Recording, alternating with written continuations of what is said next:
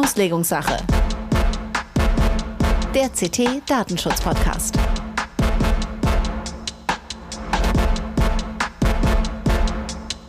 Hallo und herzlich willkommen in der Auslegungssache. Heute mit Episode 63. Wir zeichnen auf am 30.05.2022. Mein Name ist Holger Bleich. Ich bin Redakteur bei CT, dem Magazin für Computertechnik aus Hannover. Am anderen Ende der Leitung begrüße ich wie immer unseren Justiziar Jörg Heidrich. Jörg war letzte Woche auf einem Datentag von der Stiftung Datenschutz in Berlin. Jörg, wie war es denn?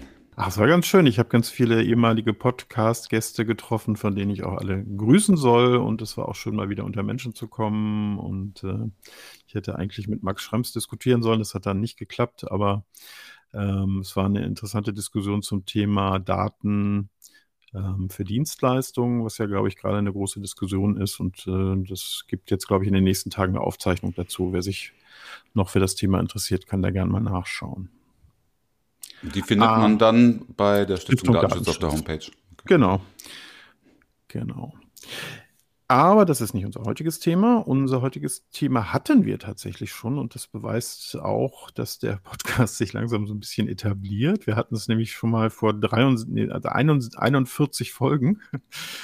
Äh, und zwar war das damals der, ich meine, Podcast 22. Ähm, da 21. Ging es, 21, okay, dann. Äh, ähm, und zwar ging es da um Bußgelder und insbesondere Recht auf Schadensersatz slash Schmerzensgeld. Und ähm, damals unser Gast, unser Gast war Tim Wibitul und das ist er heute wieder. Herzlich willkommen, Tim. Schön, dass du wieder dabei bist. Hallo zusammen. Vielen Dank, dass ich hier sein kann. Ich darf Tim kurz vorstellen. Tim ist Rechtsanwalt bei Latham und Watkins und er beschäftigt sich im Wesentlichen mit Datenschutz. Er ähm, und natürlich wahrscheinlich auch mit IT-Themen. Und er berät deutsche und globale Unternehmen in Datenschutzfragen, vertritt Mandanten in Datenschutzstreitigkeiten und ähm, bei datenschutzrechtlichen Auseinandersetzungen. Äh, er war wiederholt als Sachverständiger bei Anhörungen vor dem Bundestag, ist Herausgeber der, Mitherausgeber der Zeitschrift für Datenschutz im Beck Verlag und er veröffentlicht sehr regelmäßig diverse Artikel und meist zum Thema Schadensersatz und Bußgelder. Und äh, wie der Zufall so will, ist er deswegen heute unser Gast. Also nochmal herzlich willkommen, Tim. Vielen Dank. Aber wir fangen an mit unserem üblichen Thema, nämlich mit unserem Das Bußgeld der Woche. Das Bußgeld der Woche wurde heute an eine ungarische, oder unser heutiges Bußgeld wurde an eine ungarische Bank verliehen und das sind 650.000 Euro, was ja auch nicht ganz wenig ist, auch für eine Bank. Ähm, und ich habe es deswegen ausgewählt, weil es um den Einsatz von künstlicher Intelligenz dabei ging. Ich fand das ein, ein ganz, ganz spannendes Thema. Es gibt sehr, sehr viele spannende Bußgelder gerade, habe ich festgestellt, wobei kaum welche aus Deutschland ähm, oder überhaupt keine aus Deutschland. Entweder werden die nicht veröffentlicht ähm, oder sie werden im Moment nicht ausgesprochen, aber es gibt auf europäischer Ebene gerade sehr, sehr spannende Entwicklungen. Ähm, hier ging es darum, dass die ungarische Bank eine automatisierte Analyse von Kundendienstanrufen durchgeführt hat. Und das hatte die Datenschutzbehörde mitbekommen und deswegen hatte sie eine Untersuchung eingeleitet. Und dabei stellte sich heraus, dass der Datenschutzverantwortliche alle Kundendienstanrufe aufzeichnet und die alle mit einer Software ähm, automatisch analysiert. Und die Software verwendet dann künstliche Intelligenz, um Schlüsselwörter zu finden und den emotionalen Zustand der Kunden zu analysieren. Das Ergebnis dieser Analyse wird dann zusammen mit dem Anruf aufgezeichnet und 45 Tage lang gespeichert. Also auch das datenschutzmäßig durchaus schwierig. Und das Ergebnis dieser äh, KI-Analyse wurde dann in eine Personenliste sortiert und darauf basierend fanden dann weitere Anrufe des Kundendienstes statt. Ähm, und es wurden dann halt bestimmte Kunden angerufen, die als besonders unzufrieden zum Beispiel ermittelt wurden und mit denen wurde dann entsprechend geredet. Die betroffenen Personen wurden keine Informationen über diese Datenverarbeitung zur Verfügung gestellt. Und es war auch kein Widerspruch möglich. Ähm, der, die, die Datenschutzbehörde hat dann eine Folgenabschätzung vorgelegt bekommen, die tatsächlich dazu kam, dass ein hohes Risiko für die Grundrechte bestehen, was ja sicherlich auch der Fall ist. Ähm, aber die ganzen in diesem Papier, in der Folgenabschätzung genannten Maßnahmen waren wohl tatsächlich nur auf dem Papier und eben nicht tatsächlich umgesetzt worden. Uh, und deswegen waren hier halt die entsprechenden Datenschutzbestimmungen viel zu, viel zu lasch, sofern sie überhaupt vorhanden waren. Und ähm, die, die Bewertung war halt, dass künstliche Intelligenz naturgemäß schwer transparent und auch nur schwer sicher einsetzbar ist und deswegen zusätzliche Schutzmaßnahmen erforderlich sind, die eben alle nicht ähm, durch, umgesetzt wurden.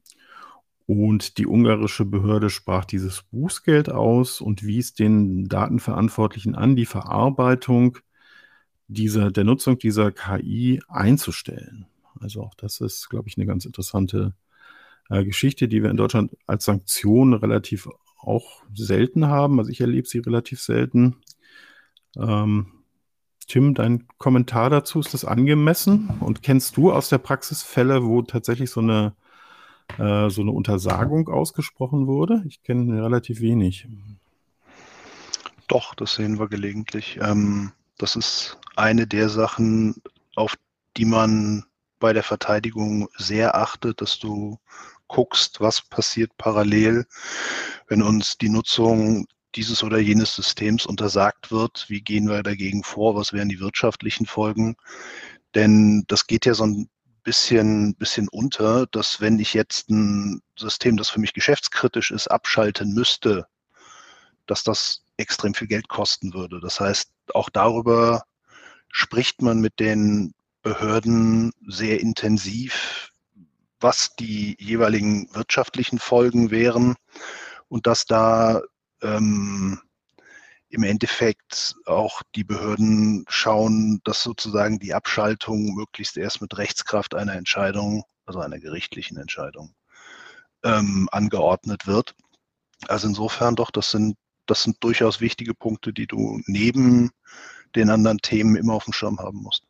Hm, das ist so, so ein bisschen der Elefant im Raum, der, der wenig gesehen wird. Nämlich auf der einen Seite ist eine sehr weit verbreitete Angst vor Bußgeldern, auf der anderen Seite die, Gott, ich bin ja kein Verwaltungsrechter, Anordnung mit sofortiger Vollziehbarkeit. Ähm, für viele Unternehmen ähm, häufig sogar das größere Problem. Und ähm, da, da erlebe ich gerade auch so ein bisschen Angst und Panik tatsächlich weniger vor dem Bußgeld als tatsächlich vor dieser Anordnung. Ja, also in der in den Verhandlungen mit den Behörden, in den Gesprächen mit den Behörden hinterlegst du da sehr klar, was die möglichen wirtschaftlichen Schäden wären und was dann auch eventuell an finanziellen Nachteilen im Raum steht für den Fall, dass eine Abschaltung nötig werden würde, die dann später nicht gerichtlich bestätigt wird. Denn da sind ja für alle Beteiligten dann Risiken im Raum. Also ich muss da nochmal fragen zum Verfahrensverlauf. Also es wäre jetzt so, dass ähm, klar, man, das Unternehmen bekommt Erkenntnis davon, dass eine Untersuchung läuft, dass mhm. geprüft wird von Seiten der Behörde und mhm. ähm, dann schaltet beispielsweise das Unternehmen euch ein oder, oder, oder eine andere Beratungsinstitution äh, äh, und ihr versucht dann den Behörden klarzumachen, was es bedeutet, äh, wenn, wenn das Buß oder wenn, wenn Bußgeld in entsprechender Höhe oder eine entsprechende Anordnung ergehen würde. Und äh, dann kommt ein Beschluss, der vielleicht auch so eine Abschaltung beinhaltet, wie auch immer, keine Ahnung. Äh, aber das ist ja dann, das muss ich nochmal fragen, das ist ja dann erstmal noch nicht, wenn, hm. oder wenn das Unternehmen widerspricht, noch nicht rechtskräftig. Ne? Aber, eu, aber eure Bedenken sind hinterlegt und die gehen dann gegebenenfalls, würde ich jetzt tippen, dann mit vor Gericht, ne? wenn wenn es zu einer äh, wenn es zu einer Auseinandersetzung vor Gericht kommt, um, um, die, um die Anordnung oder die Bußgeldhöhe. Also es ist ein ganz wichtiger Punkt, den du da ansprichst. Du hast, Holger, du hast ja eigentlich zwei Verfahren. Du hast erstmal das vorgeschaltete Verwaltungsverfahren, mhm. das beispielsweise dazu führen kann, dass die Behörde Anordnungen trifft, Warnungen ausspricht, Verwarnungen, wobei man sich auch streiten könnte, ob das nicht fast schon ins Bußgeldverfahren reinzählt. Aber du hast sozusagen erstmal das Verwaltungsverfahren und technisch läuft es in der Behörde so ab, dass es wenn die Behörde zu dem Ergebnis kommt, dass gegen die DSGVO verstoßen wurde, dass sie dann gegebenenfalls eine Abgabeverfügung an die Bußgeldstelle ähm, fertigt, wie es so schön im Amtsdeutsch heißt. Und es kann absolut passieren, dass beide Verfahren parallel laufen. Das heißt, wenn sich dann die Bußgeldstelle des, der, der Datenschutzbehörde dazu entscheidet, zu sagen, prima, wir leiten ein Ermittlungsverfahren wegen eines Datenschutzverstoßes ein, dann beginnt da nochmal das ganze Verfahren auch wieder mit der Anhörung im Ordnungswidrigkeitenverfahren. Das ist natürlich ein bisschen widersinnig fast schon, dass so das Ordnungswidrigkeitenverfahren, das wir alle vom, was weiß ich, 20 km/h oder 5 km/h oder 1 km/h zu schnell gefahren kennen, dass sozusagen dieses Verfahren dann teilweise um Millionen Bußgelder geführt wird. Und parallel musst du in der Tat das Verwaltungsverfahren auf dem Schirm haben. Und es kann passieren, dass das eine Verfahren sogar rein theoretisch gesehen anders ausgehen würde. Das heißt, das eine geht zum Verwaltungsgericht, wenn dort eine behördliche Entscheidung angegriffen wird. Und wenn ein Bußgeldentscheid angegriffen wird, geht das naja, ab 100.000 Euro zum Landgericht, also sprich häufig zur großen Strafkammer. Und dann haben wir da unterschiedliche Verwaltungswege. Das ist auch deshalb beim Datenschutz ähm, ja, technisch anspruchsvoll oder positiv formuliert spannend, weil es natürlich passieren kann, dass die Strafrichter die einschlägigen DSGVO-Vorschriften vielleicht sogar anders bewerten als das Verwaltungsgericht oder die Behörde. Also insofern ähm, über mangelnde Komplexität muss man sich bei solchen Verfahren eigentlich nicht beklagen. Und das ehrlich gesagt fand ich auch immer über mangelnde Absurdität, weil irgendwie diese, die, diese Richter, die sonst irgendwie über Bußgelder für Autounfälle äh, oder zu schnell fahren ähm, beraten, dann plötzlich mit solchen Sachen zu konfrontieren, habe ich irgendwie, fand ich schon immer ausgesprochen absurd. Aber gut, die kennen sich natürlich mit Ordnungsfähigkeiten aus, aber. Ja, aber es ist ein sehr wichtiger Punkt, den du ansprichst. Ähm, es gibt ja durchaus ähm, Gesetzgebungsüberlegungen zu sagen, dass man die Sonderzuständigkeit der Landgerichte für diese also die, in der ersten Instanz, für diese Bußgeldverfahren ab 100.000 Euro in Frage stellt. Und wenn ich mir jetzt vorstelle, also allein, allein das Bild, wenn man dann beim Amtsgericht reinläuft, wo zwischen einer Bußgeldsache wegen zu schnell gefahren ähm, und was weiß ich, irgendeinem kleinen sonstigen Knöllchen, dann auf einmal, was weiß ich, 20 Millionen Euro Bußgeld aufgerufen werden, wo, und ich meine, wir wissen es ja alle aus eigener Beschäftigung, das ist ja jetzt nicht so, als würde man das mit dem Datenschutz mal eben mitmachen. Also ich persönlich sage ganz offen, ich finde diese Sonderzuständigkeit deshalb sinnvoll, weil man so bei den Strafgerichten einzelne Kammern ausbilden kann, die sich auf sowas spezialisieren. Also ein Amtsrichter, der hat so viel zu tun, das ist überhaupt nicht leistbar, mal eben den, das bisschen Datenschutz mitzumachen. Dafür ist es zu kompliziert, dafür ist es auch zu neu. Und also man muss fairerweise auch mal sagen, die armen Richter, die sich dann mal eben in solche Datenschutzthemen einlesen müssen, die wir seit, was weiß ich, 20, 30 Jahren machen und vielleicht hoffentlich einigermaßen gut können, das kannst du nicht eben nebenbei machen. Aber also passiert das genau. denn auch, dass die Gerichte sich wirklich spezialisieren oder dort äh, auch an, an, an, den Amtsgerichten irgendwie ähm, Richter speziell sich in die DSGVO eingelesen haben und dann diese Fälle bekommen automatisch? Geht ja gar nicht. Du kannst ja nicht in den ohne einen Geschäftsverteilungsplan ähm, sagen, ich gebe das jetzt dem Richter, der es am besten kann, sondern ich mhm. muss es ja dem gesetzlichen Richter geben. Da haben wir ja schon ähm, in ganz ähnliche Richtung Rechtsprechung des Bundesverfassungsgerichts. Und das macht auch Sinn. Also ich kann ja jetzt nicht, ich kann Sonderzuständigkeiten im Geschäftsverteilungsplan schaffen, das geht, aber ich kann jetzt nicht als Präsident hingehen und sagen, ja, der Richter oder die Richterin, die kann das gut, die kennt sich mit dem Datenschutz aus und der andere nicht. Also das wäre, das wird bei uns nicht funktionieren. Aber grundsätzlich der Gedanke, dass du, du hast ja zum Beispiel auch an den Landgerichten teilweise Kammern, die sich mit Cyberkriminalität befassen. Die sind an dem Thema ja sehr viel näher dran und die haben, sind meistens dann auch schon mal recht technikaffin, was ja nicht jeden Richtenden gegeben ist. Ja, wie lange haben wir gebraucht, um bei der Landgerichtsbarkeit bei den Landgerichten so ein bisschen in die Richtung wenigstens zu sensibilisieren äh, bei IT-Verfahren. Ähm, das hat es irgendwie um Jahrzehnte zurückgeworfen, diese merkwürdige Zuständigkeit.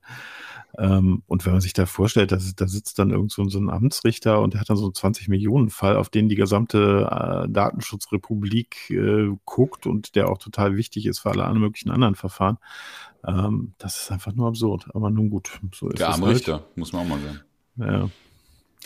Ähm, aber wahrscheinlich wird es sich doch gar nicht lohnen, Frage an Tim, dafür besonders große Spezialzuständigkeiten einzurichten, weil es doch einfach gar nicht genügend Bußgelder gibt, oder? Und damit verbunden die Frage, weil du sicherlich da einen tieferen Einblick hast, gibt es tatsächlich so wenig Bußgelder, wie man im Moment den Eindruck haben könnte? Äh, oder werden die einfach nicht öffentlich? Also ohne jetzt ins Detail gehen zu wollen. Ähm, ohne ins Detail gehen zu wollen, Bußgeldverfahren gibt es in Deutschland durchaus mehr, als man in der öffentlichen Wahrnehmung sieht. Ganz im Gegenteil, wenn du ein Bußgeldverfahren hast, gerade eins für ein umsatzstarkes Unternehmen, wo die Risiken sehr hoch sind, achtest du natürlich sehr darauf, dass du das möglichst aus der Presse raushältst, achtest du darauf, dass das Ganze möglichst vertraulich behandelt wird. Denn das sind ja Verfahren, die sich über eine gewisse Zeit ziehen. Also bestes Beispiel, die, die allermeisten Bußgeldverfahren betreffen ja auch dann nicht nur, es gibt ja kaum noch Datenverarbeitung bei größeren Unternehmen, die einen einzigen, einen einzigen Mitgliedstaat betreffen. Das heißt, man ist fast immer schon bei grenzüberschreitenden Sachverhalten. Und dann kommt man ja in den sogenannten One-Stop-Shop-Mechanismus der DSGVO. Das heißt, im, im vorgeschalteten sogenannten IMI-Verfahren, das ist das Information Management System der Behörden, tauschen die sich aus und sagen, wir haben hier folgenden Vorgang. Eventuell sein, könnten folgende Behörden mit betroffen sein. Und dann informiert man schon mal und dann kommt es auch bei den Bußgeldern zum Kooperationsverfahren. Das heißt, alle beteiligten Behörden werden involviert und müssen über einen Beschlussentwurf der federführenden Behörde beratschlagen. Und wenn man sich da nicht einigen kann im Kooperationsverfahren, kommt es ins Kohärenzverfahren, wo dann wieder alle dabei sind. Das dauert lange. Das möchte man aus der Öffentlichkeit raushalten, weil es ja auch noch, ja, böse gesagt, ungelegte Eier sind, in welche Richtung es gehen wird. Und dann ist ja auch das Thema nur mal als Beispiel bei einer, sagen wir, börsennotierten Gesellschaft hängen an sowas ja auch noch Publikationspflichten dran. Da muss man über Risiken sprechen. Und gerade, ich bin mir sicher, da kommen wir später noch dazu, durch die starke Umsatzgebundenheit bist du ja bei den Maximalrisiken sehr weit oben. Und das werden wir auch noch im weiteren, denke ich, diskutieren. Ob das überhaupt Tat und Schuld angemessen ist, ist natürlich eine ganz andere Frage, inwieweit der Umsatz wirklich die Höhe eines Bußgeldes bestimmen soll, muss, kann, darf. Äh, vielleicht als kurzer Serviceteil hier. Ich habe nochmal geguckt bei DSGVO-Portal. Die haben ja versucht, ein bisschen zusammenzukehren, äh, was es an Bußgeldern gab pro Jahr. Die haben gesagt, ähm, die, äh, die Anzahl der Bußgelder hat in 2021 deutlich zugenommen in Deutschland. Also die haben insgesamt gezählt 284 in 2020 und 373 in 2021. Äh, alle, alle Behörden zusammengenommen, wobei sie immer sagen, äh, Bayern, Bayern äh, gibt keine Auskunft, da fragen sie auch immer nach, aber aus Bayern hören sie nichts.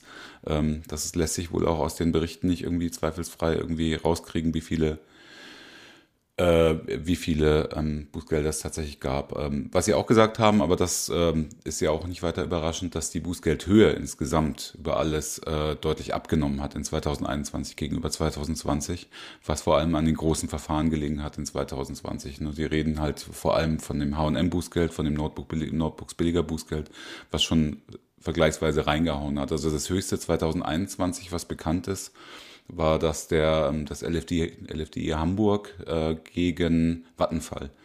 Das ist ja ganz witzig, ne? Das ist, trifft halt auch das Thema One-Stop-Shop, Tim, was du gesagt hast. Also äh, zwar ist, sitzen, haben die, die großen IT-Unternehmen, gegen die ja insgesamt europäisch sehr wohl vorgegangen wurde, also sprich Google, Amazon und so weiter, äh, Facebook, ähm, haben zwar alle in, in Hamburg, beziehungsweise zumindest Facebook und Google in Hamburg ihren deutschen Sitz, Aber wie wir wissen, ähm, ist die Datenschutzbehörde Hamburg dennoch nicht zuständig, sondern äh, das äh, geht, die Verfahren werden dann im Endeffekt dann eben nach Irland abgegeben oder müssen nach Irland abgegeben werden.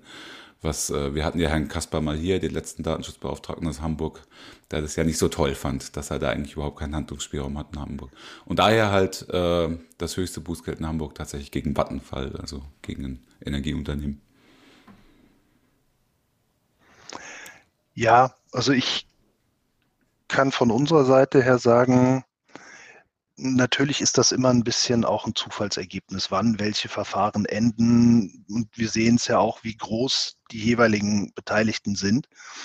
Ähm, die Verfahrensdauer ist ja auch durchaus nicht unerheblich. Das heißt, es ist ja mehr oder minder nicht so, als hätte, hätten die Datenschutzbehörden gesagt, Mensch, 2018 im Mai gilt dann die DSGVO, eine Woche später verhängen wir das große Bußgeld, sondern die im Endeffekt ist das ja sozusagen der Startzeitpunkt, wo frühestens mal Verwaltungsverfahren dann eingeleitet wurden mit den neuen Kompetenzen. Das heißt, wenn du guckst, erst ein Verwaltungsverfahren, dann eine Abgabe an die Bußgeldstelle.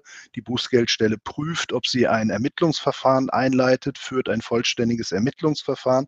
Gegebenenfalls muss das durch den Kooperations- und Kohärenzmechanismus, durch den One-Stop-Shop. Das heißt, du hast schon ganz erhebliche Verfahrensdauern.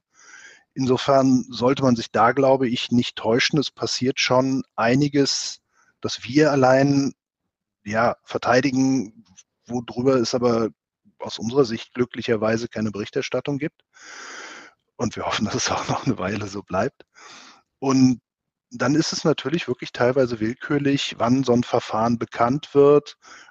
Manchmal passiert es einfach dadurch, dass Unternehmen gewisse Berichtspflichten haben, dass Unternehmen Sachen im Geschäftsbericht ansprechen müssen, dass man eventuell ähm, die Shareholder von irgendwas informieren muss, je nach Risikograd oder Risikoabstraktheit. Insofern, also ich glaube, man muss sagen, oder wir sehen auf jeden Fall, die Datenschutzbehörden professionalisieren sich auch. Also vor der DSGVO haben die halt nicht sehr viele Bußgeldverfahren gemacht. Und das, das fällt halt auch nicht vom Himmel. Das ist bei denen genauso wie bei, bei sozusagen auch den Datenschutzanwälten ein Lernprozess, dass man wirklich guckt, wie funktioniert das und dass man auch einfach sieht, dass die Bescheide, die Bußgeldbescheide sind einfach, die man jetzt sieht, die sind handwerklich besser, die sind schwerer angreifbar, die sind gegen, schwerer sich dagegen zu verteidigen. Also es ist bei allen Seiten, glaube ich, ein ziemlich, ziemlicher Lernprozess. Und ich glaube, wir sehen jetzt schon, die Behörden professionalisieren sich und das wird auch, die werden auch von Gerichtsverfahren zu Gerichtsverfahren besser. Mhm, interessant. Ähm, andere Berichtspflichten gibt es natürlich auch auf Seiten der Behörden, wo man dann in diesen Jahresberichten dann äh, eine, eine Quelle hat für, für eventuelle Bußgelder, die verhängt wurden. Ähm, ich kann das natürlich total gut nachvollziehen, Tim, aus deiner Sicht, ähm, dass das nicht toll ist, für das für die Unternehmen öffentlich wird. Du vertrittst ja im Wesentlichen die Unternehmen und auch große Unternehmen. Ähm, als Datenschutzberater und Berichterstatter äh, über Datenschutzverfahren finde ich es äh, habe ich auch schon mit vielen Datenschutzbeauftragten drüber, also ähm, Landesdatenschutzbeauftragten drüber mhm. geredet, finde ich es verheerend, wenn das nicht in die Öffentlichkeit äh, gerät, weil das sind eigentlich die einzigen ähm, greifbaren Ergebnisse, mit denen man Datenschutz messen kann und die man dann auch eben zur Motivation äh, in, in, die Beratung einfließen lassen kann. Dabei geht es mir überhaupt nicht darum, dass ein Unternehmen genannt werden muss. Ne? Das, das finde ich auch relativ uninteressant sogar, aber ähm, Bußgeld X ist verhängt worden, weil das und das finde ich für die äh, Öffentlichkeit eine sehr, sehr wichtige Information und ich ärgere mich sehr, wenn das tatsächlich nicht passiert äh, und das tatsächlich nicht in die Öffentlichkeit getragen wird. Also Aber, Stichwort, ja. ne, wir hatten vor ein oder zwei Episoden darüber gesprochen, Stichwort äh, Bußbinder, ne? Äh, Bußbinder. das Bußbinder, ist natürlich schön. äh, Buchbinder. Ähm, unser Nicht-Bußgeld der Woche war, glaube ich, letzte Episode. Ne? Ähm, fand ich du hattest das ja da auch angemerkt, ne? es war ähm, auch da wäre das Unternehmen jetzt, hätten wir nicht unbedingt nennen müssen. Aber ähm, wenn du jetzt nicht viermal danach gehakt hättest bei der Bayerischen äh, Datenschutzbehörde für den nicht öffentlichen Bereich, dann äh, hätte niemand von diesem Nicht-Bußgeld erfahren. Und ähm, wie wir gehört haben, hat das ja schon durchaus auch eine interessante grundsätzliche Bedeutung oder könnte es zumindest haben, wenn sich diese Rechtsauffassung der Behörde durchsetzt in Richtung pandemiebedingte ähm, Strafminderung und solche, solche Geschichten. Pandemiebedingte Sanktionsempfindlichkeit. Ja, das war's. Ich habe mir das hier als Wandtattoo an, an mein Arbeitszimmer gemacht. Ja, äh, ich wollte mal, äh, euer Tipp, ähm, 2021, welche Behörde hat die meisten Bußgeldbescheide ver verhängt? Hm, Deutschland oder in Europa? Nee, Landesdatenschutzbehörde in Deutschland. Naja, man kann ein bisschen natürlich nach der Bevölkerungsdichte auch gehen, dann wird es klarer. Also NRW war es tatsächlich. Aber interessanterweise ähm, NRW übrigens dann mit 57 Bußgeldbescheiden, Niedersachsen mit 42, also an Platz 2. Und interessanterweise dann aber Sachsen an Platz 3 mit 38 Bußgeldbescheiden. Hamburg nur 18, aber dafür halt dank Vattenfall über eine Million Insgesamtsumme Bußgeld. Ja, man weiß halt nie, was das ist. Ne? Das kann ja auch Ja, ja. So, so, so irgendwie 500 Euro für deine Videoüberwachung Also in. Sachsen ist es Augenschein, äh, die haben extrem wenig absolute Bußgeldsumme, nämlich nur 15.000 verteilt über 38 Verfahren. Also das wird dann äh, pro Verfahren eben, ne, ich, wer, wer mag es ausrechnen? Wird nicht sein, wo man Tim für einschaltet, würde ich vermuten. Würde ich auch vermuten. Ich glaube, deine Vermutung mit der schlecht angebrachten Videokamera ist wahrscheinlich keine falsche. Ja, glaube ich auch. Ich habe mal auf europäischer Ebene geguckt, tatsächlich. Ähm, da gab es insgesamt angeblich 412 Bußgeldbescheide, aber so ein bisschen beißt sich das ja allein mit den, mit den deutschen Zahlen. Und immer in der Summe angeblich eine Milliarde Euro, also 2021. Ähm, dann habe ich mir mal angeschaut, was insgesamt die höchsten Bußgelder sind seit DSGVO ähm, Anfang. Und da liegen die großen vorne, 746 Millionen für Amazon in Luxemburg, 225 Millionen für WhatsApp in Irland, äh, dann jede Menge in Frankreich für Google, Facebook, Google, Google und Google und Google. Ähm, und ungefähr an zehnter Stelle kommt das H&M-Bußgeld mit 35 Millionen, also das das erste Deutsche. Also das heißt, die Deutschen liegen da im Verhältnis, aber was sicherlich auch mit dem Umsatz der betroffenen Unternehmen zu tun hat, ähm, relativ weit hinten. Wobei man natürlich unterscheiden muss zwischen rechtskräftigen und nicht Klar. rechtskräftigen Bußgeldern. Also Ja, das ja. finde ich immer, wenn ich irgendwo lese über einen meiner Mandanten ähm, hat bezahlen müssen, wo ich nur denke, nein, hat Ja. nicht bezahlen müssen, hat auch nicht bezahlt und wenn es so läuft, wie wir es uns vorstellen, wird er auch nicht bezahlen. Ja. Also insofern ist das, glaube ich, nochmal ein, ein Punkt, dass ja auch, auch da sehr lange Gerichtsfristen laufen. Also wir, wir Ja. sind jetzt bei diversen der von dir genannten Bußgelder mit an Bord. Und ähm, da sind dann auch nicht nur einzelne Kanzleien drauf, sondern das sind dann ziemlich große Verteidigerteams, wo man tatsächlich auch zuschaut, was man da alles noch gerichtlich angreifen kann Ja, nachvollziehbar. häufig Klar. ist, ich meine, auch bei den Beträgen muss man ja sagen, aus einem, aus einem rein rechtsstaatlichen Gedanken her, ähm, gegen einen dreistelligen Millionenbetrag, wenn man sich da verteidigt, wünscht man sich halt auch ein Verfahren nach ordentlichen rechtsstaatlichen Prozessgrundsätzen.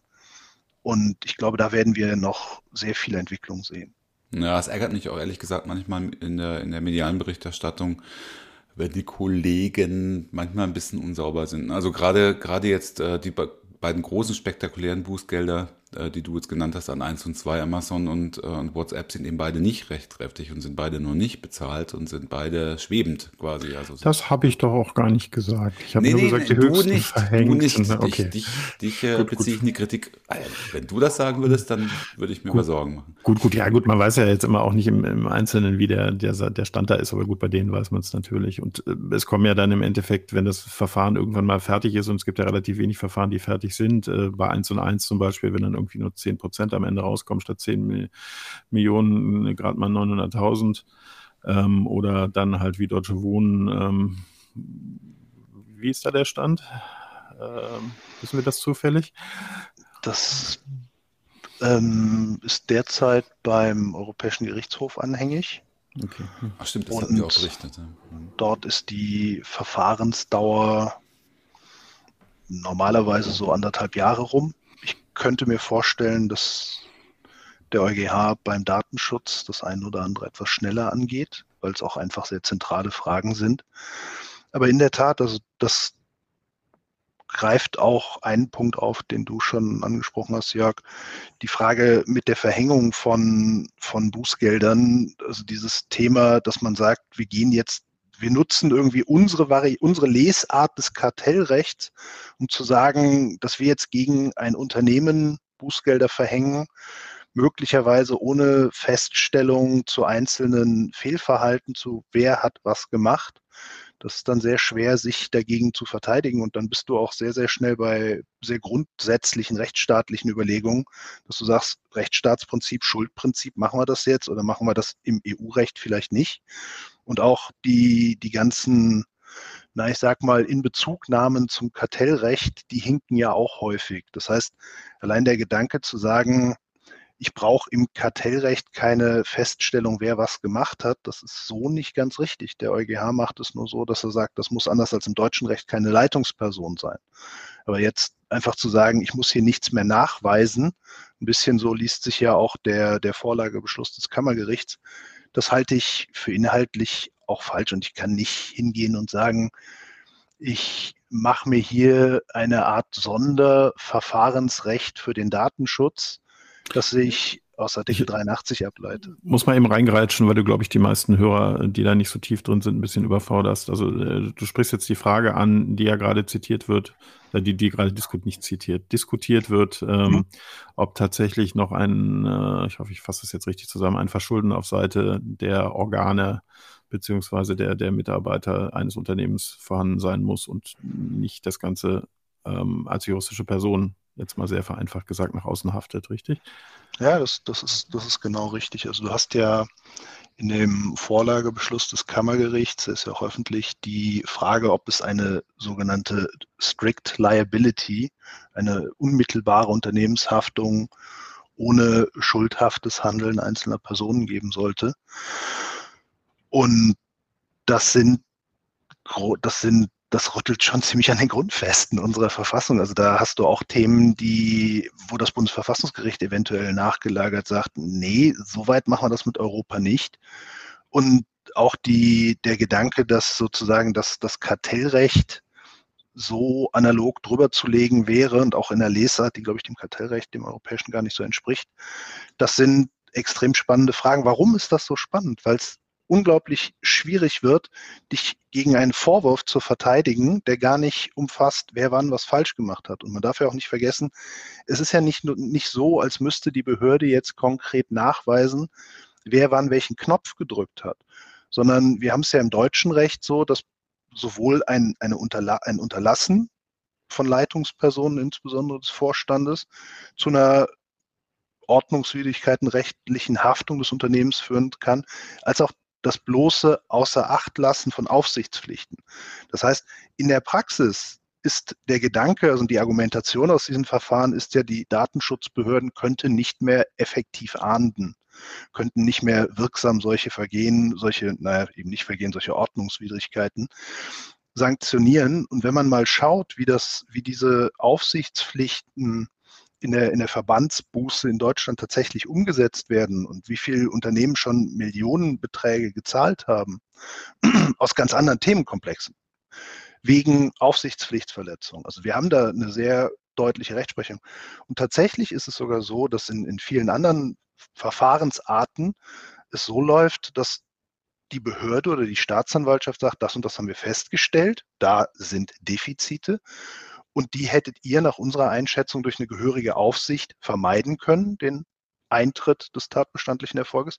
Und faktisch ist es dann fast eine Beweislastumkehr, dass der Vorstand nachweisen muss, dass er alles unternommen hat, dass das Unternehmen eine, ich nehme, gehe jetzt wieder zum Datenschutz zurück, Datenschutz-Compliance, eine Aufsichtsstruktur hat, um sicherzustellen, dass da nichts passiert. Der große Unterschied ist dann, wenn ich diesen sogenannten funktionalen Unternehmensbegriff darüber lege und sage, wir brauchen noch nicht mal eine Aufsichtspflichtverletzung im Unternehmen auf Leitungsebene, dann bestrafe ich am Ende des Tages Unternehmen, die eine ordentliche Compliance haben, genauso wie diejenigen, die gar nichts gemacht haben. Das ist nicht nur juristisch problematisch, glaube ich. Naja, umgekehrt hat natürlich die Berliner Datenschutzbeauftragte und glaube ich auch die Staatsanwaltschaft, die haben sich ja dann noch bemüßigt gefühlt, nochmal eine, eine Pressemitteilung rauszugeben damals und haben halt auch gesagt, also hm, wenn man das jetzt umgekehrt äh, sieht, dann äh, würde quasi das Unternehmen, äh, wenn wir nicht die Möglichkeit hätten, das Unternehmen als Ganzes irgendwie an die Kandare zu nehmen, würde, würde jetzt ohne irgendwelche rechtlichen Folgen, ohne Strafe oder sonst was davonkommen. Und das kann ja nicht äh, Wille des Gesetzgebers sein. Kannst du ja. Also es ist nicht so, als wäre in Deutschland die Möglichkeit nicht vorgesehen, gegen Unternehmen vorzugehen, sondern ganz im Gegenteil, das ist eigentlich der Regelfall. Also du hast in Deutschland mehr oder minder drei Paragraphen, die immer wieder miteinander angewandt werden. 130, der mit der Aufsichtspflichtverletzung, 30, der mit der Leitungsperson und den neuen, der noch Sondereigenschaften zurechnet. Das heißt, das wird alle Nase lang gemacht. Wenn du einfach mal guckst zum Thema Compliance, zum Thema Korruption, zum Thema Betrug bei diversen Themen, dann siehst du, das machen die Staatsanwaltschaften rauf und runter. Und das ist auch kein Hexenwerk. Du musst dir im Endeffekt nur den Ansatzpunkt nachweisen, dass du sagst, es ist etwas passiert aus dem Unternehmen heraus, das nicht hätte passieren dürfen. Und dann ist man in der Frage der Aufsichtspflichtverletzung. Und dann muss faktisch das Unternehmen nachweisen, dass es alles gemacht hat. Wenn es dann nachweisen kann, wir haben hier vernünftige Strukturen geschaffen, die genau sowas abstellen sollen. Das ist wie im deutschen Kartellrecht, da wird das auch gemacht.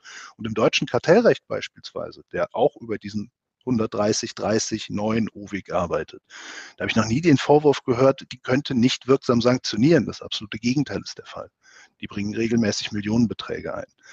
Das heißt, ich glaube tatsächlich dieser Punkt, es wird sehr spannend werden zu sehen, wie sich da der EuGH positioniert. Und da haben wir, glaube ich, ich schätze mal so in einem Jahr, vielleicht ein bisschen mehr, auch durchaus Gelegenheit, über diverse Updates zu dem Thema zu sprechen. Es bleibt weiter spannend. Aber jetzt wird ja sowieso alles anders und alles viel gerechter, weil wir jetzt das neue Bußgeldmodell des Europäischen Datenschutzausschusses haben. Und jetzt brauchen wir uns ja keine Sorgen um irgendwelche ungerechten Zumessungen mehr machen, denn jetzt wird alles gut. Ähm, ich denke, darüber müssen wir mal sprechen. Ähm, tatsächlich hat der EDSA, also dieser Europäische Datenausschuss, am 12. Mai dieses Bußgeldmodell beschlossen. Und ähm, das funktioniert im Wesentlichen so, äh, Tim wird es gleich nochmal ergänzen. Ich habe hier tatsächlich das, mein, mein, Wissen aus dem Artikel von ihm, deswegen äh, fasse ich das jetzt mal kurz zusammen, dass das ganze Bußgeldmodell äh, auf einer schrittweisen Ermittlung ähm, beruht und äh, es da zunächst mal geprüft wird, inwieweit einzelne Verstöße oder mehrere Verstöße vorliegt, die zu handeln wären. Dann wird das Ganze bewertet und insbesondere hinsichtlich der Schwere des Verstoßes nach Umständen des Einzelfalls und dann wird ein wirksamer, verhältnismäßiger und natürlich auch abschreckender Betrag als Basis der weiteren Berechnung festgelegt. Ähm, und ähm, das Ganze dann aber auch, wenn ich das richtig verstanden habe, auf Basis des Umsatzes äh, dann letztendlich festgelegt. Und die spannende Frage, dann wird es halt eine rein mathematische Übung. Die spannende Frage ist halt, äh, was für Auswirkungen hat das auf das deutsche Konzept? Ist es damit obsolet? Äh, und B, gibt es überhaupt große Unterschiede? Also nachdem ich das so gelesen habe, hätte ich gedacht, die Unterschiede sind dann eher im Detail. Ähm, also das deutsche Konzept ist damit dann tatsächlich, kann man glaube ich ad acta legen und die europäischen Behörden und genauso im Übrigen wie alle anderen europäischen Konzepte. Deutschland war ja nicht der einzige Mitgliedstaat, wo die Behörden sich ein derartiges Rechenmodell, Calculation Model ähm, überlegt haben. Das ist jetzt, glaube ich, alles Geschichte. Das heißt, fortan, das Ganze ist ja schon adopted, wie draufsteht, also angenommen. Und da werden wir jetzt in den nächsten Monaten, glaube ich, sehr konkret sehen, wie das in der Praxis funktioniert. Ähm, in der Tat, also man muss, jetzt ist mein Job natürlich, Unternehmen gegen Bußgelder zu verhängen. Das heißt, ich bin jetzt nicht eben der ideale Kandidat für eine ausgewogene, objektive, neutrale Bewertung. Man muss aber fairerweise sagen, das Ziel der Behörden, hier eine gewisse Vereinheitlichung zu schaffen, ist erstmal sinnvoll. Also es kann nicht sein, dass in dem einen Mitgliedstaat der gleiche Verstoß völlig anders bewertet wird als in einem anderen. Ähm, und der Gedanke, jetzt hier ein höheres Maß an Vorhersehbarkeit und Rechtssicherheit reinzubringen, das, das verdient Respekt. Und man muss auch insgesamt sagen, ähm, wir, wir verhandeln ja viel mit den Datenschutzbehörden, wir sehen uns auch vor Gericht, aber man, man, man, und das heißt, also faktisch streiten wir uns häufig, vor Gericht macht man das ja. Und auch in Verhandlungen hat man ja sehr unterschiedliche Positionen, aber man muss auch fairerweise sagen, das, was die Behörden hier machen, ist ja absolut sinnvoll und ist ihr Job und ist den, den Gedanken zu sagen, wir machen es vorhersehbarer, was bei einem Verstoß rauskommt, der ist sehr sinnvoll. Der Gedanke zu sagen, man schafft dadurch mehr Rechtssicherheit und ähm, man schafft und auch wenn ich ergänzen darf, auch Transparenz finde ich auch sehr wichtig. Ne? Also in, äh, auch Absolut. im Nachhinein eine Nachvollziehbarkeit, weil, weil es eben Schablonen gibt, äh, die, die einsehbar sind, äh, an, denen, an denen sich die Behörden dann abarbeiten. Mhm. Und du schaffst natürlich auch mehr Harmonisierung auf EU-Ebene. Also Transparenz, ganz wichtiger Punkt. Jetzt findet man natürlich, wenn man sich mit so einem Konzept befasst, immer auch Schwachstellen.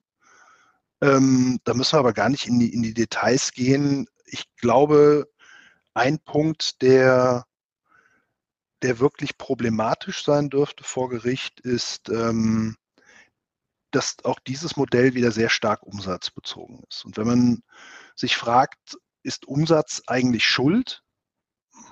Also so gemeinhin nicht. Es sei denn, ich habe ihn durch Verstöße erwirtschaftet.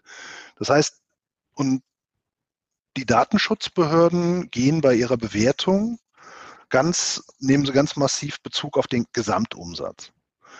Und wenn ich mal in, ins Kartellrecht reinschaue, ja, da werden die Maximalrahmen für Bußgelder werden bestimmt durch den Gesamtumsatz, aber die individuelle Berechnung des Bußgelds wird abhängig gemacht von dem Befangenen, dem bemakelten Umsatz, also den Umsatz, der durch einen Verstoß, einen Kartellverstoß erwirtschaftet wurde. Und das ist, glaube ich, der, der große Unterschied, wo man, wo man auch schauen müsste, das wäre wahrscheinlich dann ein Modell, das vielleicht sinnvoller wäre, eher auf diesen Punkt zu gehen. Nur eine kurze Zwischenfrage. Also welcher Spielraum wäre denn für den Europäischen Datenschutzausschuss oder, oder für nationale Behörden da anders vorzugehen? Denn äh, ich habe mir gerade nochmal Artikel 83 der DSGVO angeschaut, wo das, äh, wo ja die Bußgeldbestimmungen drin sind. Und da steht mhm. halt ganz klar, dass, äh, dass sich die Behörden an dem Jahresumsatz äh, des Unternehmens oder des Konzerns des Vorjahres zu richten haben. Also äh, welcher Spielraum bleibt denn da dann noch? Jetzt bist du bei mir natürlich beim absoluten Lieblingsthema angekommen. Du hast komplett recht. Der, das Thema Unternehmensumsatz ist in den sozusagen Bußgeldnormen, also in den Absätzen 4, 5 und 6, die konkrete Bußgelder anordnen, der Beitrag für den maximal möglichen, für die maximal mögliche Geldbuße. Wenn du jetzt mal reinguckst in den Artikel 83 Absatz 2, der die konkrete Höhe nennt oder transparent machen soll und die Kriterien vorgibt. Und dann guckst du nach Umsatz, dann findest du den dort gerade nicht. Du würdest den ja, wenn es so wäre, wie es die Behörden sehen, dann müsste das eigentlich das erste Kriterium sein, der Gesamtumsatz. Da hast du aber Art, Schwere, Dauer des Verstoßes, Vorsätzlichkeit, Fahrlässigkeit des Verstoßes, also alles immer sehr, sehr stark auf die eigentliche Verarbeitung ab hebend. Und dann ist natürlich das Argument, das man in dem Zusammenhang häufig hört, haha, wir haben aber dann noch hinten so eine Art Schleppnetz-Kriterium, nämlich den Artikel 82 Absatz 2 Buchstabe K. Danach dürfen nämlich auch jegliche anderen erschwerenden oder mildernden Umstände im jeweiligen Fall berücksichtigt werden. Aber da stellt sich die Frage, ist denn Umsatz für sich genommen ein erschwer also Gesamtumsatz, ein erschwerender Faktor? Ich persönlich würde sagen, nein. Ich glaube, das zeigt auch das Beispiel in, in dem Buchstaben K. Der geht nämlich noch weiter wie unmittelbar oder mittelbar durch den Verstoß erlangte Vorteile oder vermiedene Verluste. Das heißt, das wäre meines Erachtens ein Anknüpfungspunkt. Unmittelbar durch den Verstoß erlangt, wenn ich durch eine Datenverarbeitung Geld verdiene oder Ausgaben erspare, würde ich sofort sagen, ja, an den Umsatz kann ich anknüpfen. Das ist durch den Buchstaben K vorgegeben. Aber zu sagen, dass der Gesamtumsatz eines Konzerns ein, ein erschwerender Umstand sein soll, da muss man schon mit Vollgas durch die Spielstraße fahren, glaube ich, bei der Wortlautauslegung. Mhm. Ähm, da nochmal einfach, um das zu erklären, wer da nicht so drin steht. Also es wird ähm, häufig diese Umsatzbezogenheit kritisiert, weil es Unternehmen extrem benachteiligt, auch die äh, einen sehr hohen Umsatz, aber nur sehr, sehr vergleichsweise geringen, äh, geringe mhm. Einnahmen haben oder Gewinn haben. Äh, und je nach Branche ist das ein extremer Unterschied. Und das war bei äh, Notebooks billiger wohl so, dass die einen sehr, sehr hohen Umsatz haben, aber einen vergleichsweise geringen Gewinn, soweit man das weiß. Und, und, und des, deswegen halt äh, eher als, äh, ja, eher ein bisschen, ein bisschen unfair ist, das nur allein an diesem einen ähm, Bemessungsgrundlage zu machen. Aber Tim, es steht ja auch drin, und das entnehme ich zumindest deinem eigenen Artikel, dass die EDSA in ihrem Bußgeldkonzept auch von einer direkten Unternehmenshaftung, nämlich der Direct Corporate Liability, ausgeht. Das ist das, worüber wir eben gesprochen haben. Ne? Ja, das ist richtig. Du hast also nicht nur das reine Rechenmodell, die Methodologie da drin, sondern du hast am Ende auch noch ein paar Aussagen zum Thema ähm, Unternehmenshaftung. Ähm, ist halt, wie wir ja eben schon angesprochen haben, eine Fragestellung, die schon beim EuGH anhängig ist. Dass sich die Behörden hier positionieren, mhm. ist nicht sehr überraschend. Inwieweit das Ganze von Gerichten bestätigt werden wird, dürfte sehr spannend werden. Die Erfahrung zeigt, dass gerade sehr komplexe Rechenmodelle nicht zwingend von Gerichten übernommen werden. Mhm. Und 40 Seiten hat das Papier, eine gewisse Komplexität kann man ihm nicht absprechen. Wie gesagt, also es ist ein, es ist ein nachvollziehbarer Prozess. Man muss sich da durcharbeiten. Die 40 Seiten sind kein Sonntagsspaziergang. Bis man das Konzept wirklich durchdrungen hat, dauert eine Weile. Aber es ist ein nachvollziehbar, es ist eine nachvollziehbare Methode. Die Behörden haben auch viele Stellschrauben, um zu sagen, sie gehen nach oben oder nach unten weg. Aber dieses Thema des Unternehmens, der Unternehmenshaftung und des Unternehmensgesamtumsatzes, da sind die, ist das Papier sehr klar, das möchten die Behörden haben. Hm. Ja, und am Ende reicht es dann doch dafür zu sagen, okay, pandemiebedingte Bußgeldempfindlichkeit, ähm, tatsächlich Bußgeld null. Ich weiß nicht, ob du über den, den Fall reden kannst, ähm, aber ähm, das war schon so was, was mein kleines Datenschützerherz. Und es geht mir nicht darum, dass ich hohe Bußgelder für alle fordere, sondern ich finde es schön, wenn es fair wäre und es auch in allen, Bu in allen Bundesländern gleich wäre. Aber da einfach mal eben zu sagen, okay, hier massiver IT-Vorfall und dann 0 Euro Bußgeld, das hat meinen Glauben in den institutionellen Datenschutz ähm, tatsächlich ziemlich erschüttert, muss ich ehrlich sagen. Und ich habe auch noch keinen gehört, der gesagt hat, mich finde das angemessen. Zu dem Fall kann ich in der Tat okay. nichts sagen. okay. Aber Pandemie, Pandemie, ich muss es einfach nochmal sagen, ich habe pandemiebedingte, naja, egal. Gut. Machen wir weiter. Äh, unser zweites Thema Schmerzensgeld. Ist es Schadensersatz oder ist es Schmerz? Das ist beides irgendwie, ne? Ich also kann im, immer nie auf Schadensersatz. Ja. Im Gesetzestext ist es ganz klar ein Schadensersatz. Aber wenn du aus einer deutschen Brille drauf guckst, wird jedenfalls der immaterielle Schadensersatz, der ja in der Gerichtspraxis ganz klar im Vordergrund steht, der entspricht schon dem, was wir unter einem Schmerzensgeld verstehen. Und wir haben auch durchaus einige Entscheidungen vor Gerichten erstritten, in denen das, der Begriff Schmerzensgeld häufiger drin stand als der des Schadensersatzes. Hm. Nee, passt auch tatsächlich ein bisschen mehr. Gut, das ist eine spannende Frage, wie man es auslegt. Ne? Da sind wir schon eigentlich schon fast in der Auslegung, weil das ja tatsächlich einen anderen Inhalt hat. Ähm, Schmerzensgeld, Schadensersatz sagt erstmal in der DSGVO, jede Person, die wegen eines Verstoßes gegen diese Verordnung einen materiellen oder immateriellen Schaden entstanden ist, hat Anspruch auf Schadensersatz gegen den Verantwortlichen oder gegen den Auftragsverarbeiter. Es wird ein bisschen präzisiert in Erwägungsgrund 146, aber auch nicht wirklich wahnsinnig. Äh, da steht da drin, äh, der Verantwortliche sollte Schäden, die einer Person aufgrund dieser Verarbeitung erstehen, die mit dieser Verordnung nicht in Einklang steht, ersetzen. So, das ist der, der Battleground, auf dem wir uns hier äh, irgendwie letztendlich bewegen. Und äh, das Ganze hat drei Voraussetzungen. Das ist relativ einfach. Ähm, ein, eine ist, es muss einen Verstoß gegen die DSGVO geben, es muss einen materiellen oder immateriellen Schaden geben ähm, und es muss ein Verschulden geben. So, und es hat sich bezüglich der Rechtssicherheit nach meiner Empfindung in den letzten zwei Jahren, Tim, seit wir das letzte Mal gesprochen haben, hinsichtlich der Rechtssicherheit nicht viel geändert. Also wir stochern weiter ziemlich im Nebel, meiner Ansicht nach. Wobei meine Beobachtung jetzt die Tendenz ergeben würde, dass die Gerichte eher bereit sind, ähm, einen Schadensersatz anzunehmen als noch vor zwei Jahren. Siehst du das auch so? Also von der Tendenz her, nicht vom Inhalt her? Klares Ja.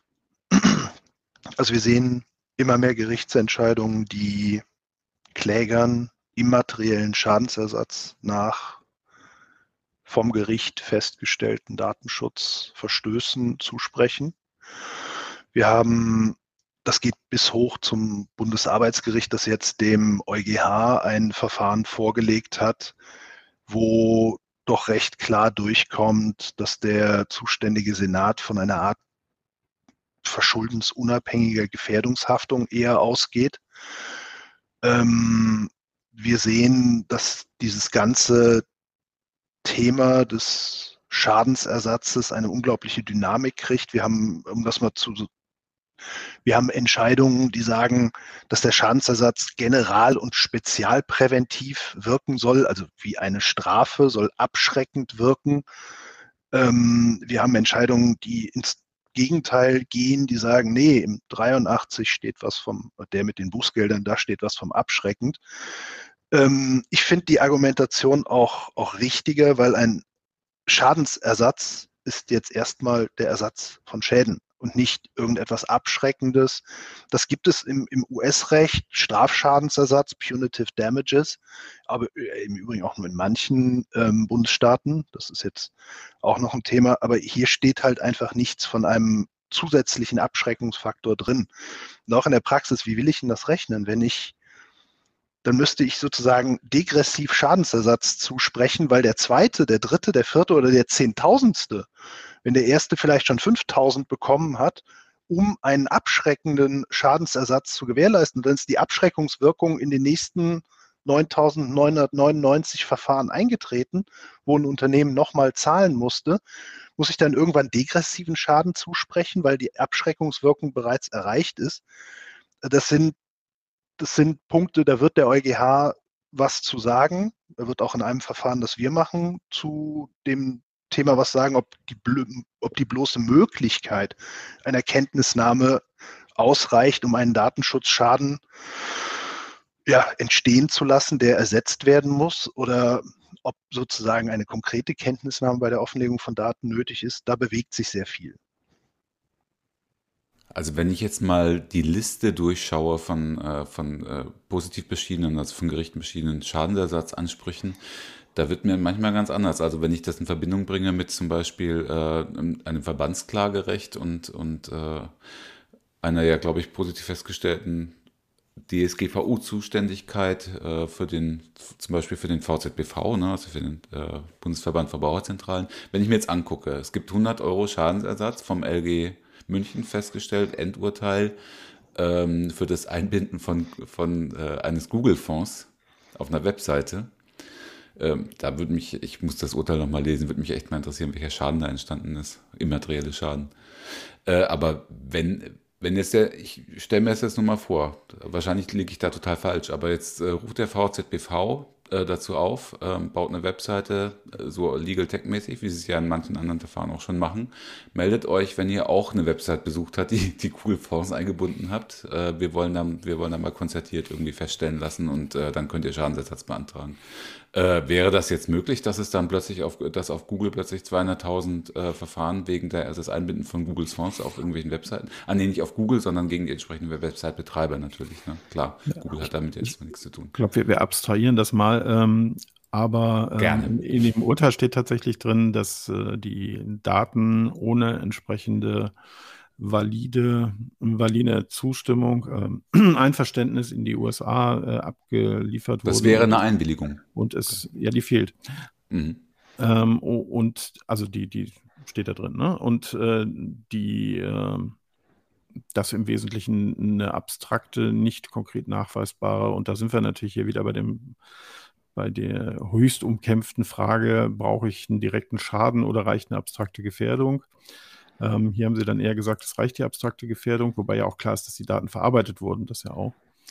Ähm, und, und was daraus entsteht, ist natürlich ein unheimlich potenziell großer Markt, wo die mhm. Legal Techs sich ja bereits tummeln ähm, und äh, bereitstehen, große Verfahren anzustreben oder, großflächige Verfahren, groß sind die eigentlich gar nicht, ähm, wo es dann immer nur hier in diesem Fall würde es um 100 gehen oder es geht vielleicht nochmal um 2000 oder so, ähnlich wie, wie bei den, äh, den Dieselgeschichten, ähm, ganz viele Kläger zu vertreten, sodass es dann tatsächlich sich einmal für diese Legal Tax lohnt ähm, und für das Unternehmen. Das ist dann äh, der Bereich, den, den Tim dann eher bedrohlich findet, fürs Unternehmen dann natürlich auch richtig teuer wird, weil so eine 2000 Euro Geschichte, die von einer Anwaltskanzlei kommt, die ist ja jetzt wahrscheinlich für die großen Unternehmen nicht äh, bedrohlich, nur wenn dann irgendwie die, die äh, was weiß ich, 10.000 Leute vertreten, ähm, dann wird es natürlich irgendwann richtig unangenehm und irgendwann ab einem bestimmten Punkt, vielleicht finde ich für die Googles, aber für, für andere auch aus meiner Existenz bedrohlich.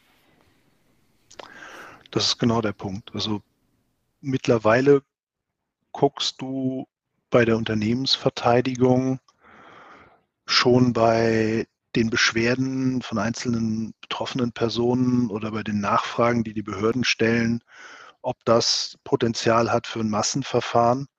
Du sprichst es ja sehr richtig an, Jörg, dass die Dieselkanzleien, die sogenannten Dieselkanzleien, die also sehr viele Kläger in Dieselverfahren vertreten haben, sich dieses Geschäftsmodell genau angucken. Wir sehen bei uns da auch schon, dass die Dieselkanzleien da sehr aktiv werden teilweise.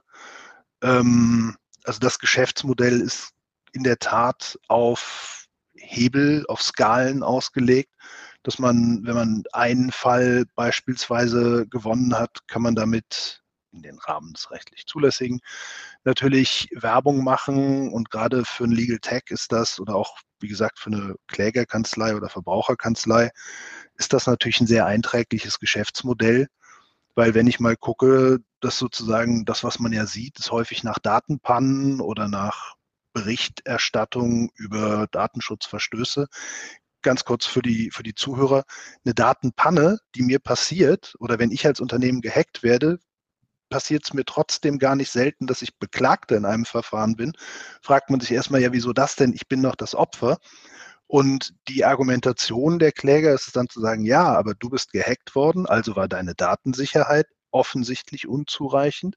Du bist aber nach Artikel 32 DSGVO verpflichtet, eine Datensicherheit vorzuhalten, die angemessen sein muss. Das hast du offenbar nicht getan.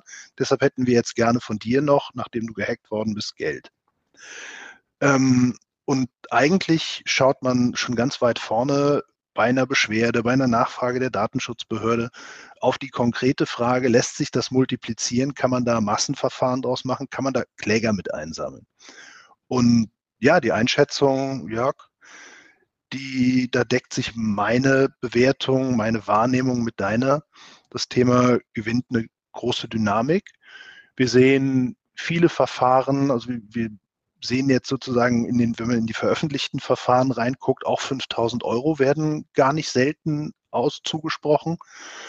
Ähm, die von dir kannst angesprochen. Entschuldigung, ja. Tim, kannst du da mal ein, zwei Beispiele nennen, wofür solche hohen Schadensersatzzummen dann fällig werden? Das ist ganz unterschiedlich. Vieles ist aus dem Bereich ähm, Auskunft nach Artikel 15 DSGVO. Vieles ist bei der Weitergabe von Daten an Dritte. Ähm, wir sehen manche Fälle, wo tatsächlich auch nach Datenpannen Schadensersatz ausgeurteilt wird. Ein Beispiel, das waren jetzt nur 100 Euro äh, für die Einbindung eines Schrifttyps, der wiederum eine Datenübermittlung voraussetzt.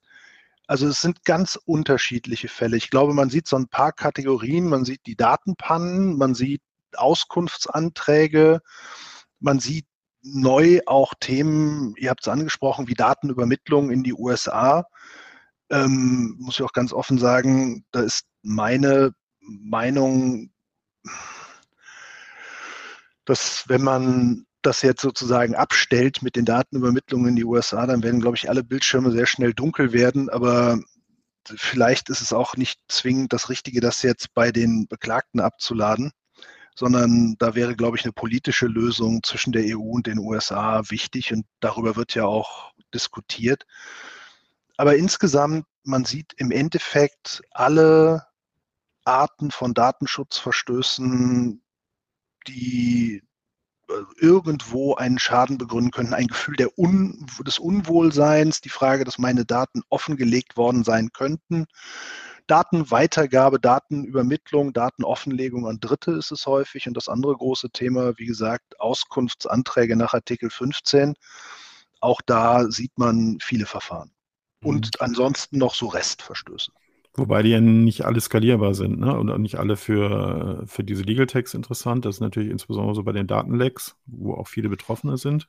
Mhm. Ähm, bei den, ich sehe es sehr, sehr viel, du ja auch bei, bei Arbeitsrechtsverfahren, wo, glaube ich, vermutlich äh, ist jetzt nicht mein Beritt, aber ich würde mal schätzen, dass kaum ein guter Arbeitsrechtler äh, heute nicht auch noch eine DSGVO-Anfrage mit oben drauf packt, um noch ein bisschen Druck äh, auf das Unternehmen zu machen, eine Auskunftsanfrage ähm, um vielleicht hier auch noch ein paar, ein paar tausend Euro mit rauszuholen. Ähm, aber das ist auch nicht skalierbar, aber ähm, so, solche großen Sachen. Du meinst jetzt zum Beispiel bei einer Abwendung für den gekündigten Arbeitgeber, genau, äh, Arbeitnehmer oder so? Genau, oder als Druckkulisse, dass man sich da irgendwie einigt oder so. Das ähm, äh, ist, ist, auch legitim, aber glaube ich wahrscheinlich auch nicht unbedingt Sinn der Sache ähm, ursprünglich mal gewesen. Ähm, für ein Unternehmen riskant sind, glaube ich, tatsächlich diese, diese großen Verfahren, wo viele Betroffene sind äh, und wo man, wo halt ein, einer, ähm, also so ein Legal Tech halt ganz viele einsammeln kann und ähm, dann halt, was weiß ich, eine große Anzahl an Leuten letztendlich vertritt. Ähm, da wird es dann richtig auch enge unter, unter Umständen für Unternehmen. Absolut. Also du kannst ja während eines laufenden Verfahrens deine Auskunftserteilungsprozesse anpassen und verändern und es somit Nachahmern sehr viel schwieriger zu machen. Sogar wenn Kläger Nummer eins gewinnen sollte, kannst du ja deine, deine Prozesse so verändern, dass die Kritikpunkte, die das Gericht auch schon im Verfahren ähm, erkennen lassen hat, dass du die abbildest. Ähm, insofern, in der Tat, gebe ich dir komplett recht, das Problem lässt sich in der Verteidigung in den Griff kriegen. Schwerer ist es in der Tat bei in der Vergangenheit liegenden Vorgängen, die mehrere tausend, zehntausend oder auch Millionen Nutzer, Kunden, Geschäftspartner betreffen. Denn da ist das Risiko dann in der Tat immens. Also gerade jetzt Vorgänge, größere Cybersecurity Incidents, ähm, da ist extrem viel Druck auf dem Kessel, auch auf Unternehmensseite. Und wir sehen auch, also im Endeffekt die, die Bußgeldverteidigung und die Verteidigung gegen Schadensersatzansprüche beginnt eigentlich wirklich in den ersten Minuten der Cybersecurity Incident Response, dass du diese Themen bereits auf dem Schirm hast und schon überlegst, wie kann ich beispielsweise durch schadensmindernde Maßnahmen mögliche Schadensersatzansprüche gleich ausschließen und vor allen Dingen auch, wie kann ich verhindern, dass meinen Geschäftspartnern, meinen Kunden, den Leuten, deren Daten ich verarbeite, Schäden entstehen. Also das mache ich natürlich ohnehin, aber da habe ich auch ein sehr egoistisches juristisches Interesse daran.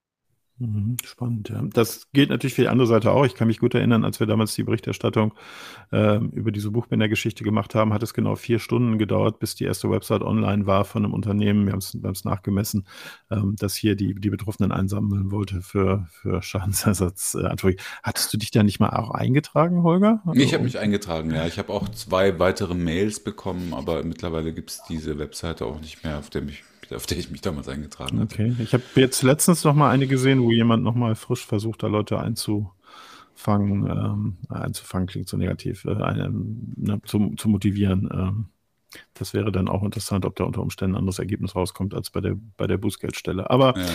Aber also was, ich, was ich daraus jetzt mitnehme, auf jeden Fall, was Tim gerade gesagt hat, ist mir ganz wichtig. Ähm, auch für kleine Unternehmen, das gilt ja auch nicht nur für große Konzerne, sondern auch für kleine und Mittelständler. Äh, gerade wenn ihr, wenn ihr Datenschutzbeauftragte in, in den Unternehmen seid, ähm, hört darauf, was Tim gerade gesagt hat, nämlich, ähm, dass es nicht nur darum geht, den äh, äh aus irgendwelchen moralischen oder DSGVO-Bußgeldgründen den Schaden äh, schon im Vorfeld versuchen zu minimieren, falls mal ein Unfall passiert oder falls ein Datendeck entsteht, sondern denkt auch daran, dass, äh, dass da noch zivilrechtliche Schadensersatzansprüche unter Umständen nachkommen könnten, die, äh, die vielleicht, das kann Tim vielleicht beantworten, die vielleicht wesentlich empfindlicher finanziell werden könnten als, als ein eventuelles Bußgeld der Behörde. Ja, Schadensersatzansprüche sind wahrscheinlich langfristig für Unternehmen ein noch größeres Risiko als Bußgelder, weil es einfach ein Wirtschaftsmodell ist, bei dem es sich lohnt, gegen Unternehmen vorzugehen, die gegebenenfalls gegen den Datenschutz verstoßen haben. Das heißt, ich habe hier viel mehr Kapazität, ich habe hier viel mehr auch wirtschaftliches Interesse dran, als das die Datenschutzbehörden haben. Und wir haben einfach eine Rechtsprechung, die immer mehr in die Richtung dreht, dass sie Klägern auch Ansprüche zuspricht. Also insofern kann ich das, was du sagst, Holger, nur unterstreichen. Das deckt sich mit unserer Wahrnehmung. Das zeigt sich auch daran, die ganzen Dieselkanzleien, das sind ja keine Anfänger, das sind ja Profis. Und allein, dass die dieses Geschäftsmodell so attraktiv finden, dass sie versuchen, Verfahren bis zum EuGH zu bringen, zeigt, dass hier ein wahrscheinlich für die Kläger riesiges Potenzial drin ist. Ja, es ist natürlich auch eine, eine Entwicklung, die auch nochmal einen eigenen Podcast wäre, nämlich die Wahrnehmung, ähm, zunehmende Wahrnehmung von DSGVO und Datenschutz alleine als Kundenschutzrechte, ähm, was ich auch sehr falsch finde und was in eine sehr falsche Richtung geht. Also natürlich ist das ein wichtiger Punkt, ähm, aber es kann nicht sein, dass es eben nur als, als Bürgerschutzrecht empfunden wird und ähm, das über allem steht. Aber dazu kommen wir heute nicht mehr. Ähm, wir sind nämlich durch. Vielen Dank, Tim. Es war sehr interessant, wie immer, mit dir zu sprechen. Vielen Dank euch beiden. Hat mich auch sehr gefreut, hat wieder Riesenspaß gemacht. Wer nochmal Tim nachhören will und seine, seine Predictions von vor zwei Jahren und was davon eingetreten ist, nämlich eine Menge von dem, was er vor zwei Jahren vorher gesagt hat, an, an Entwicklung im Schadensersatzbereich insbesondere, dem empfehle ich nochmal das Nachhören der Episode 21. Findet man unter ct.de slash Auslegungssache da einfach ein bisschen runterscrollen. Genau. Ja, wir haben viele interessante Gesprächspartner oder ich habe viele interessante Gesprächspartner auf dem Datenschutztag äh, rekrutiert. Die werden wir jetzt demnächst mal alle einladen. Ähm, uns gehen die Themen und die Gäste nicht aus. Und auch Tim werden wir gerne wieder in absehbarer Zeit vielleicht zu Neuentwicklungen in dem Bereich ähm, einladen, wenn er Lust hat, nochmal zu kommen. In diesem Sinne nochmal vielen Dank und wir schließen, Holger, mit unserem obligatorischen Schützt, Schützt eure Daten. Daten. Das war ein bisschen müde. Tschüss. Tschüss. Tschüss.